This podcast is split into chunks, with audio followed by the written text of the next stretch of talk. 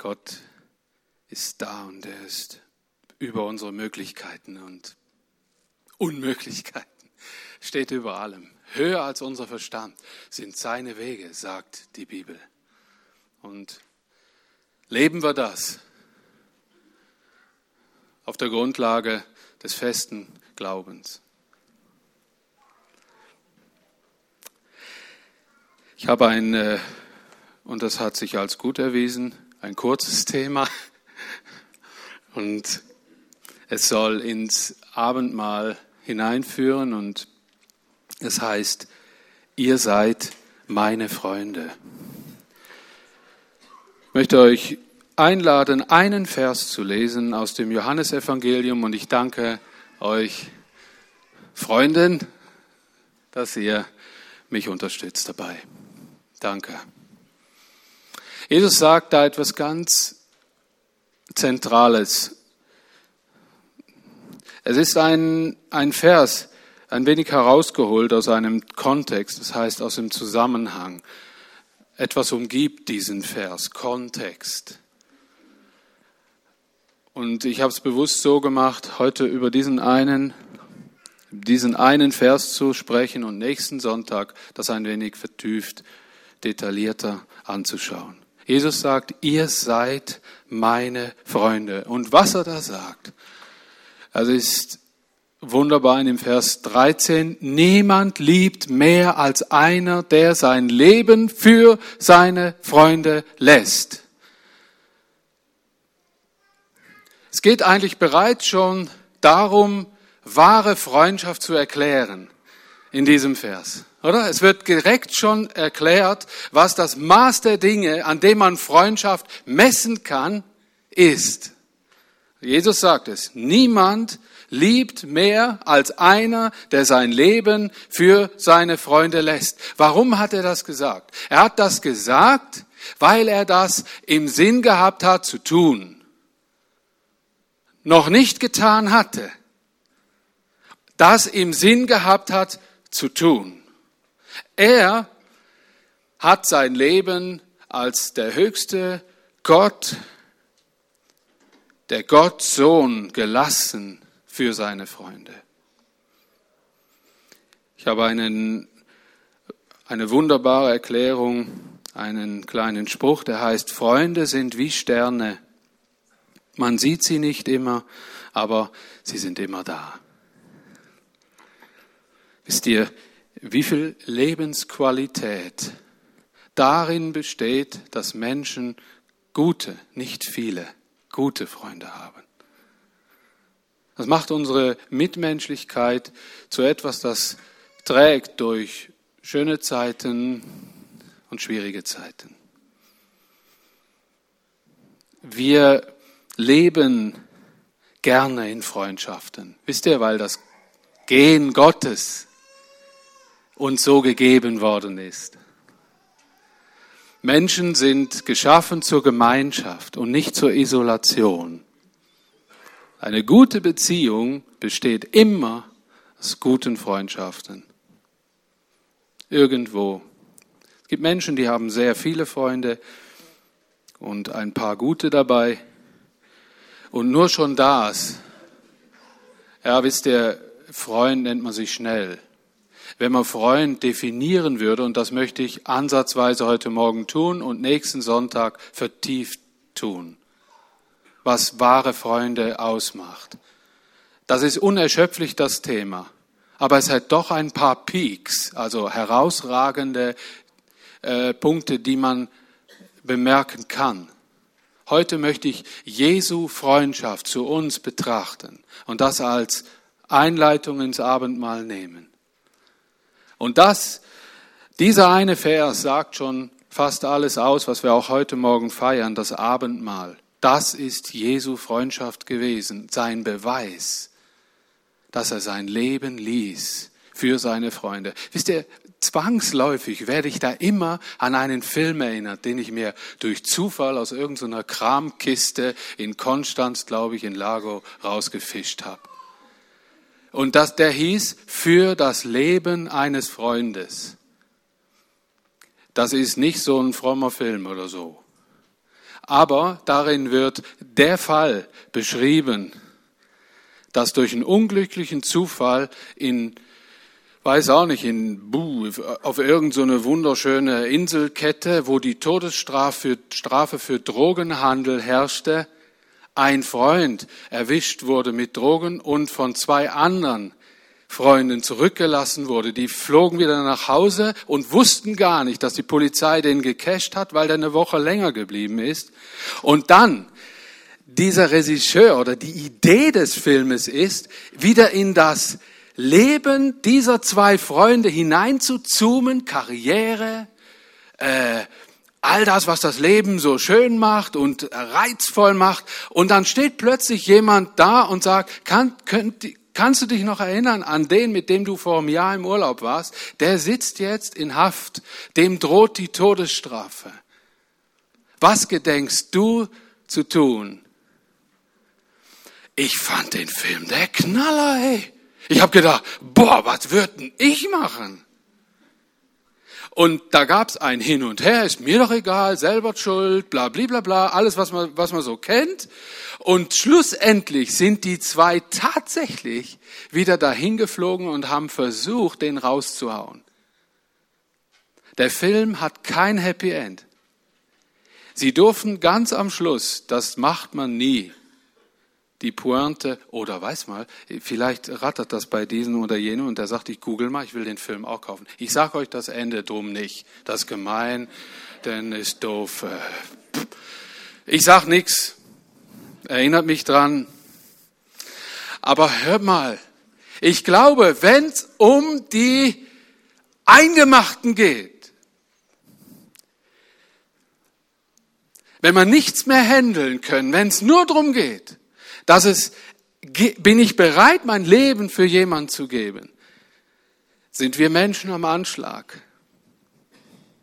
Jesus hat diese Freundschaft zu uns gelebt. Er hat's gemacht. Im Garten Gethsemane hatte er nochmal eine so eine Sequenz, wo es hieß, er hat selber gebetet, Herr, lass diesen Kelch an mir vorübergehen. Das hieß so viel wie zu viel verlangt. Gibt es einen Weg, wie ich das anders lösen könnte? Aber er hat dran festgehalten und er hat diesen Weg für uns beschritten. Er hat sein Leben für seine Freunde gelassen.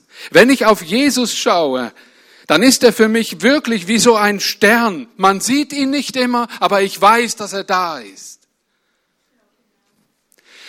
Um, um was vorwegzunehmen für nächsten Sonntag. Ich möchte gern auch so ein Stern sein für ein paar Leute.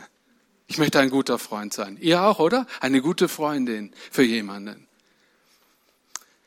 Wisst ihr, was der Gesellschaft nie abhanden kommen darf? Gute Freunde. Niemals. Gute Freundschaften. Niemals. Weil das macht unsere Gesellschaft lebenswert. Und wir können davon reden, weil jemand für uns Freundschaft gelebt hat und er hat es freiwillig getan das alle Maße übersteigt, alles Denken und Vorstellungsvermögen. Schaue ich Jesus an, dann möchte ich sechs Eigenschaften hervorheben, bevor wir ins Abendmahl gehen. So würde ich in etwa die Eigenschaften wahrer Freunde umschreiben. Ein Mensch, in deren Gegenwart ich mich verstanden fühle. Ich habe das schon so oft in Beziehung mit meinem Gott erlebt, dass er mich auf eine Weise verstanden hat, die man nicht im Dialog verstehen muss, so. Aber er ist mir, er ist mir in meiner Situation so begegnet, weil er gewusst hat, was ich denn in dieser Situation am nötigsten brauche. Und wenn immer ich Probleme habe mit dem Verständnis von anderen Leuten, ehrlich, Hand aufs Herz, ich tröste mich damit, weil ich weiß, Gott versteht mich. Wisst ihr, wenn mir Menschen Meinungen einfach in den Mund gelegt haben, die ich gar nie ausgesprochen habe oder so, wenn mich niemand verstanden hat, es war immer ein guter Weg zu sagen, ich habe immer so gebetet oder bete immer noch so. Herr, du weißt, wie ich's meine. Aber gib mir die Weisheit, so zu leben, dass die anderen das auch verstehen. Oftmals hat man die Weisheit einfach nicht. Man knallt irgendwem was von Latz. Oder man drückt sich ungeschickt aus. Man sät Missverständnisse. Das passiert doch jedem von uns, oder? Und dann bleibt dir oft nur, dass du im ersten Schritt nicht darum kämpfst, verstanden zu werden, sondern dass du weißt, aber Gott versteht mich und er gibt dir das Know-how, weitere Schritte zu tun. meistens kannst du erstmal nichts tun. Ich weiß mich von ihm verstanden, ist ein wichtiger Punkt. Das macht seine Freundschaft real auf dieser Erde. Menschen, die zu sehen ich mich freue, in eine erwartungsfreie Zone eintauchen und ich mich wohlfühlen kann. Wisst ihr, wann sich mein Verhältnis zu Kleingruppen wirklich erst geändert hat, nach vielen Jahren? Als ich gelernt habe, dass wenn Kleingruppe ist, dass ich mich entweder freue, Freunde zu sehen oder sonst gar nirgendwo hingehe. Wisst ihr was? Das hat mich kuriert. Meine Psyche, mein, mein Verhältnis zu frommen Gruppen, Kleingruppen und so. Wenn das immer nur Stress auslöst, ich muss was leisten, ich muss jetzt irgendwas Frommes auf der Kappe haben. Hör mal, wer geht da schon zehn Jahre hin? Das löscht ja ab. Und dann habe ich immer gefragt, ja Herr, ich, viele haben immer über mich gesagt, ja Dani, du hast immer was. Du predigst ja auch, du bereitest dich auch vor und so weiter und so fort. Und dann habe ich gesagt, ja trotzdem, trotzdem ich immer was hab, fühle ich mich wie genau so jemand. Da kann man immer Schublade ziehen, der Dani hat zur Not immer was. Was denn das für eine Gruppe? Ich sage das mit aller Deutlichkeit, weil ich weiß, daran leiden Beziehungen. Und Christen wagen es nicht auszusprechen, weil das ja nicht fromm ist. Ich sage es jetzt halt. Aber ja nicht, dass ihr meint, ja, du bist ja bald weg. Ich glaube, ich war vorher schon mutig, oder? Ich meine, Leute, ich bin nicht euer Gastprediger, gell? Die letzten paar Mal. Aber wäre das nicht schön, wenn man sich fragen würde, gehe ich da hin, um Freunde zu treffen, ja oder nein? Frag, stell dir die Frage. Stell dir sie einfach, stell dir sie. Es wird etwas machen mit dir.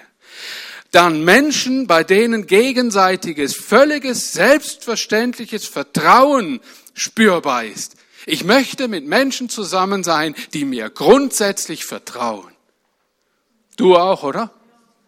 Wo da nur der kleinste Zweifel herrscht, ist es in der Regel vorbei mit Freundschaft.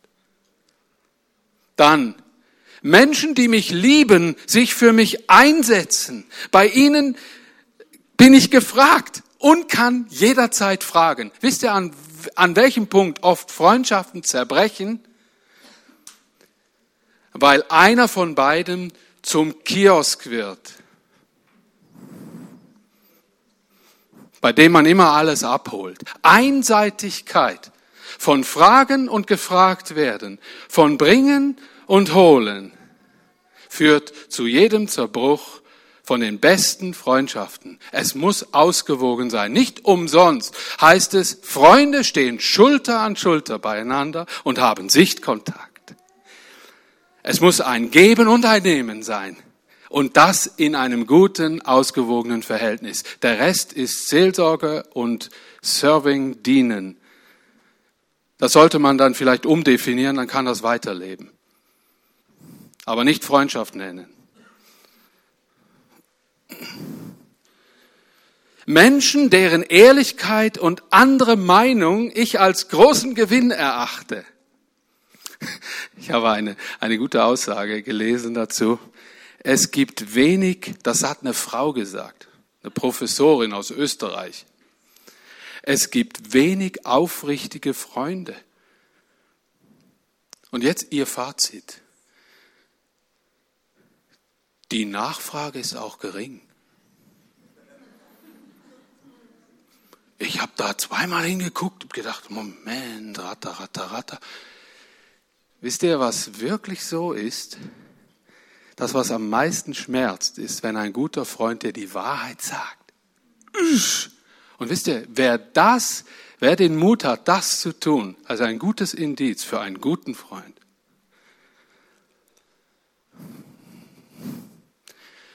Oh, mir ist gerade was Lustiges eingefallen. Ist, nein, wirklich, mir ist gerade was Lustiges eingefallen.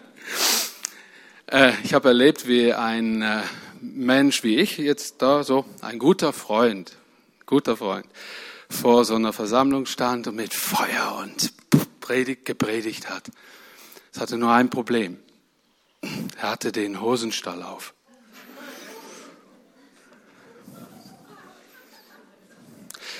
Ich, gehe, ich sag euch extra ein so, ein so billiges, einfaches Beispiel, weil da fängt das an. Wisst ihr, wer die Hosen voll hat, dem zu sagen, was Sache ist, damit er sich nicht nach der Show fremdschämen muss und sich selber schämen muss. Ein echter Freund geht dahin und klärt die Sache. Ich war schon ein paar Mal so mutig, aber nicht immer. Aber was ich einmal erlebt habe, ist, dass ich mich tatsächlich gewagt habe, ihm was in die Ohren zu flüstern und zu sagen, hey, dein Stall ist auf dem Fall. Ey. Und, und, und wisst ihr was? Der hat mich verknuddelt, ihr glaubt das gar nicht. Ey. Aber er hat gesagt, das ist, das ist das, wo ich mich immer vorgefürchtet habe, dass ich mich volle Kanne blamier vor den anderen. Und ich merke das nicht. Danke vielmals. Habe ich gedacht, ist ein blödes Beispiel. Entschuldigung, ich will nicht so blöde Sachen hier sagen. Ich meine das von Herzen so. Und wisst ihr was? Jesus steht hin, wenn du dich blamierst. Der kommt an deine Seite, der flüstert dir was rein und sagt, hey, änder das. Das ist nicht gut. Mach das anders. Ich wünsche mir, dass das Abendmahl nicht einfach nur so eine, so ein Teil ist, wo wir feiern, sondern dass ihr Jesus erlebt im Abendmahl, dass er euch begegnet als wahrer Freund, wo gesagt hat, ihr seid meine Freunde. Und er wird auch peinliche Sachen ansprechen. Er wird ehrlich sein zu dir. Der letzte Punkt habe ich schon gesagt. Menschen, die auf Augen- und Schulterhöhe mit mir unterwegs sind, ist eigentlich so eine Art Doppelnennung. Wir gehen tiefer in das Thema nächsten Sonntag und gehen ins Abendmahl. Ich hätte gern die zweite Folie, Silas, das wäre nett. Ist der Jesus hat Folgendes gesagt. In Johannes 14, das ist ein Kapitel vorher. Er, oder der Johannes, der ist ein Evangelist, der das Leben Jesu beschrieben hat, wie alle anderen drei auch. Matthäus, Markus und Lukas. Aber er hat sich sehr viel Zeit genommen für ein letztes langes Gespräch mit Jesus über viele Kapitel.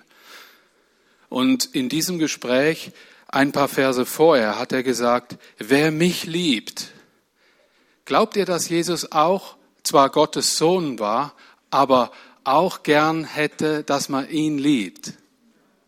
Versteht ihr, diese, auch diese göttliche Liebe ruht auf, beruht auf Gegenseitigkeit. Wisst ihr was, wenn ihr mein Tagebuch lesen dürftet, dann werdet ihr über viele Jahre in der ersten Zeile lesen, Jesus, ich liebe dich. Weil ich habe ihm alles zu verdanken, Leute, alles, alles und ihr übrigens auch. Der hat sein Leben für mich gegeben. Wisst ihr, was mir das hilft? Unmögliches. Zu lieben, wo keine Liebe dran ist, wo man voll zurückschlagen müsste. Die Legitimation habe ich ablegen müssen, weil mich diese Liebe immer wieder daran erinnert, dass ich kein Recht habe, jemandem nicht zu vergeben. Ich habe kein Recht. Fertig. Das ist ein Liebespunkt, nicht ein Gesetz, wo in der Bibel steht. Das ist etwas, das jede gute Freundschaft verbietet, die weiß, jeder hat mal einen Bock geschossen und wir schwören uns eins. Schwören soll man ja nicht, gell? Aber wir, oder, versteht ihr? Äh, wir hauen uns wieder raus. Wenn es dir dreckig geht, wir kommen und hauen dich wieder raus. Das sind gute Freunde. Echt. Und wisst ihr, was gute Freunde zueinander gesagt haben? Vater, Sohn und Heiliger Geist, wenn ihr wollt, ich hau euch raus, ey. Und dann hat Jesus gesagt, und ich komme und ich gehe diesen Weg für die Menschen und ich mache einen. Und wer will, der kann aus seinem alten Leben in eine lebendige Beziehung mit Gott kommen. Aber zuerst komme ich und erledige all die Anklage, all den, den Dreck, all das, was Gott von dem Menschen trennt, erledige ich, hat Jesus gesagt. Ich hau euch raus, wenn ihr wollt. Das ist mal ein guter Freund. Ich sage euch, und das kuriert mich immer wieder im Umgang mit anderen. Und das ist niemals erledigt. Ich muss mir das immer wieder sagen. Es gibt, es läuft, laufen immer wieder Menschen dir über den Weg, die verletzen dich. Und dann musst du wieder denken daran, Jesus hat mich rausgehauen und jetzt will ich dem auch helfen und ich vergib ihm mal zuerst. Aber ich rede auch mit ihm klare Worte. Versteht ihr? Nicht das christliche Fromme, ich rede nicht drüber vergeben. Also im Fall ein Unterschied. Weil das holt dich wieder ein, wenn du im Mikro im hinteren Regal bei den Gewürzen wieder triffst, du nicht abhauen kannst. Das holt dich ein. Wisst ihr, alles, was wir da so formulieren, und es hat nur fromme Fassade, prüft Gott. Das prüft er. Und er bringt uns zurecht und sagt, justier mal hier noch ein bisschen. Wenn es um Vergebung geht, dann meine ich Tutti. Die Wunde behandeln, die muss, die geht manchmal Jahre. Das ist jetzt aber nicht das Thema. Ich frage mich, gehen wir auch einen Schritt weiter und fragen uns, wie eventuell unsere menschlichen Freundschaften an Tiefe gewinnen können. Wir müssen uns diese Frage stellen im Angesicht dieses Abendmahls, den wir mit Jesus feiern. Ich glaube, es wäre gut, und das wird auch ein Anspruch nächsten Sonntag sein, ich erinnere euch denn daran, es wäre gut, wenn wir aufräumen mit oberflächlichen Freundschaften und falschen Freundschaften. Ich glaube, dass Jesus nicht in allererster Linie will, dass wir hier unsere Freundschaft, ich glaube, das ist sehr wichtig, das machen wir jetzt. Aber der, der Ausfluss nachher, der sagt, der heißt denn, schön, wir sind wieder vereint. Wir verstehen uns. Aber dann sagt er im zweiten Satz, jetzt geh hin und mach das mit deinem Nächsten. Ich habe den Vers noch nicht fertig gelesen. Johannes 14, Vers 23. Wer mich liebt, der wird sich nach meinen Worten richten und dann wird ihn mein Vater lieben. Die haben irgend so einen Deal gemacht im Himmel. Der Vater hat gesagt, alle die, die Menschen, die dich lieben, die liebe ich auch. Das hat mir äh, Das ist für mich ein Vorbild gewesen, ein Grundsatz, den ich mir gefasst habe bei meinen Kindern. Ich habe meinen Kindern gesagt, ich will die Menschen, die ihr liebt, auch lieben. Bei den älter werdenden Kindern, wenn sie mit Freundin kommen oder mit Freund. Es ist aufgegangen, die Rechnung. Sie ist aufgegangen. Vielleicht, vielleicht ein kleiner Tipp für euch Eltern besprecht das, aber jetzt nicht die Männer für sich und die Frauen für sich, besprecht das miteinander. Was ihr vor dem lebendigen Gott festmacht, kann eine geistliche, tolle Manifestation werden, die Macht hat. Und kriegst du dann auch mit der größten Fliezpipe hin. Das ist ein deutscher Ausdruck. Da kommst du auch zurecht mit der größten Flitzpiepe. Ja, ich habe auch so einen.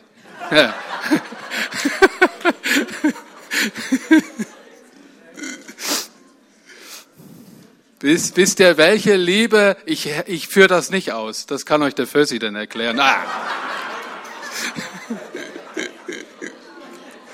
Felsi, wir lieben uns, oder? Ja, gut.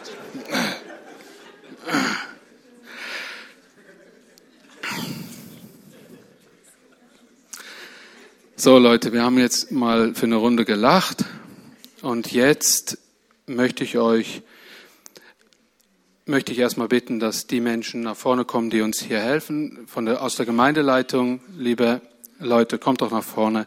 Die Band, ihr auch. Ich habe mir ja schon ein Lied gewünscht. Da, da in dem Lied war ja das Ding drin. Üsen, wunderbar. Wie war das nochmal? Ja, ein wunderbarer Freund kommt da drin vor. Irgendwie so, auf Schweizerdeutsch. Ah, genießen wir das Lied, singen wir das während dem Abendmahl. Und was da so genau am Abendmahl passiert ist, das lese ich aus Lukas 22 heute mal vor. So. So.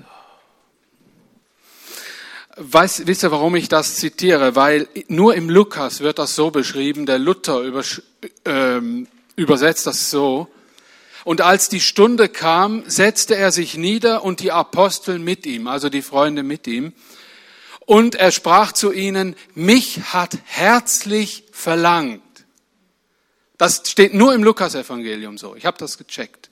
Mich hat herzlich verlangt, dies Passalam mit euch zu essen. Ich will noch mal mit euch Freunden zusammen sein. Ehe ich leide. Denn ich sage euch, dass ich es nicht mehr essen werde, bis es erfüllt wird im Reich Gottes. Und er nahm den Kelch und dankte und sprach, nehmt ihn und teilt ihn unter euch, denn ich sage euch, ich werde von nun an nicht trinken von dem Gewächs des Weinstocks, bis das Reich Gottes kommt.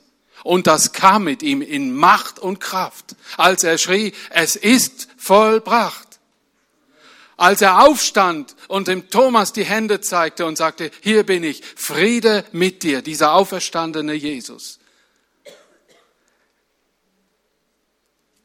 Und er nahm den Kelch und dankte und sprach, nehmt ihn und teilt ihn unter euch, denn ich sage euch, ich werde von nun an nicht trinken von dem Gewächs des Weinstocks, bis das Reich Gottes kommt. Und er nahm das Brot, dankte und brach's, gab's ihnen und sprach, das ist mein Leib, der für euch gegeben wird. Das tut zu meinem Gedächtnis. Wollen wir das tun für einen Freund? Einen echten Freund? Desgleichen auch den Kelch nach dem Mahl und sprach, dieser Kelch ist der neue Bund in meinem Blut, das für euch vergossen wird. Wisst ihr, die meisten Einleitungen zum Abendmahl hören da auf. Aber wisst ihr, was auch fair war? Gerade im Lukas-Evangelium steht dieser nächste Vers. Aber es saß auch ein Verräter unter ihnen, der hieß Judas und wartete nur darauf, wann und wie er ihn verraten würde.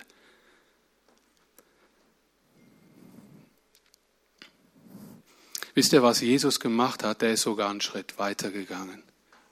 Der hat auch ganz, ganz lange Judas seinen Freund genannt, der ihn verraten würde.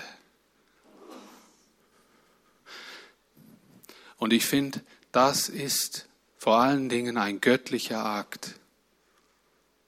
Aber er spornt an, auch mit Menschen freundschaftlich umzugehen, die uns nur Böses wollen.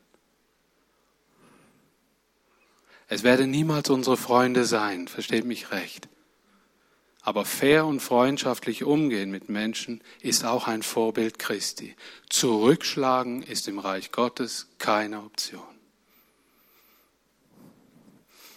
Und jetzt segnen wir das Brot und den Traubensaft.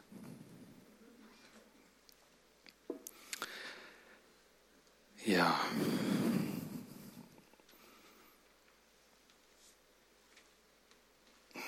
Leo, kannst du.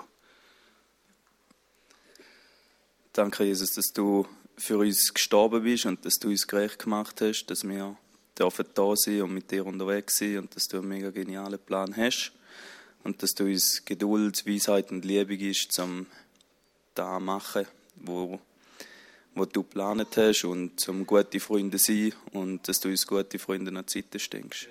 Amen.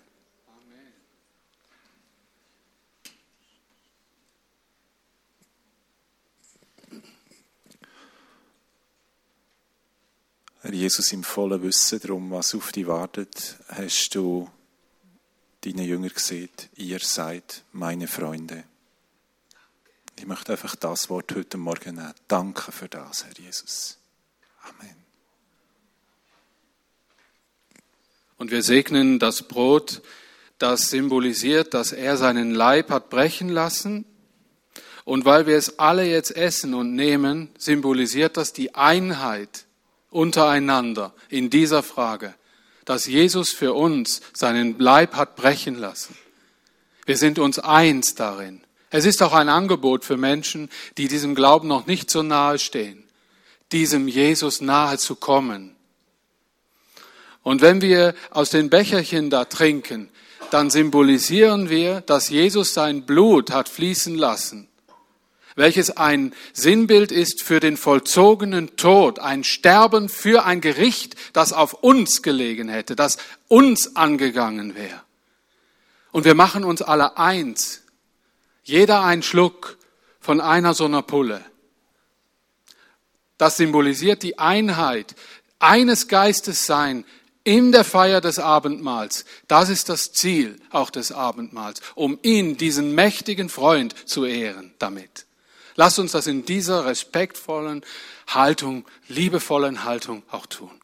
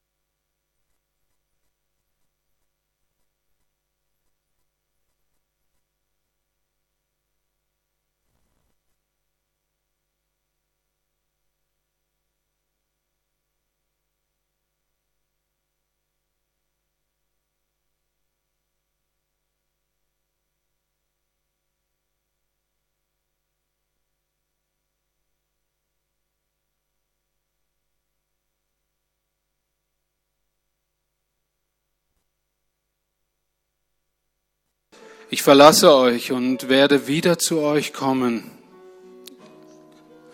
Wenn ihr mich wirklich liebtet, würdet ihr euch freuen, dass ich zum Vater gehe, denn er ist größer als ich. Ich habe euch dies alles im Voraus gesagt, damit euer Glaube fest bleibt, wenn es dann eintrifft. Der Herrscher dieser Welt hat keine Macht über mich, aber die Welt soll erkennen, dass ich den Vater liebe. Darum handle ich so, wie es der Vater mir aufgetragen hat. Und nun steht auf, wir wollen gehen. Jesus, Das ist das, was du sagtest, bevor du mit deinen Freunden in den Garten Gethsemane gegangen bist, in dem vieles, vieles geschehen ist, aber du hast dich aufgemacht und du hast deine Leute mitgenommen.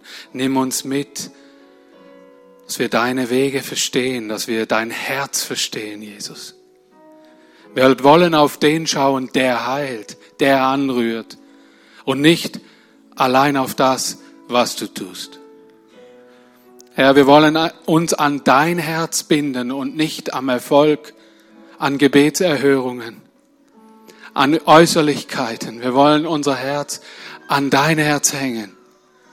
Oh Jesus, und schenk uns Gelingen darin. Und wir sehen auch deine tiefe Freundschaft zu uns, die alles getan hat.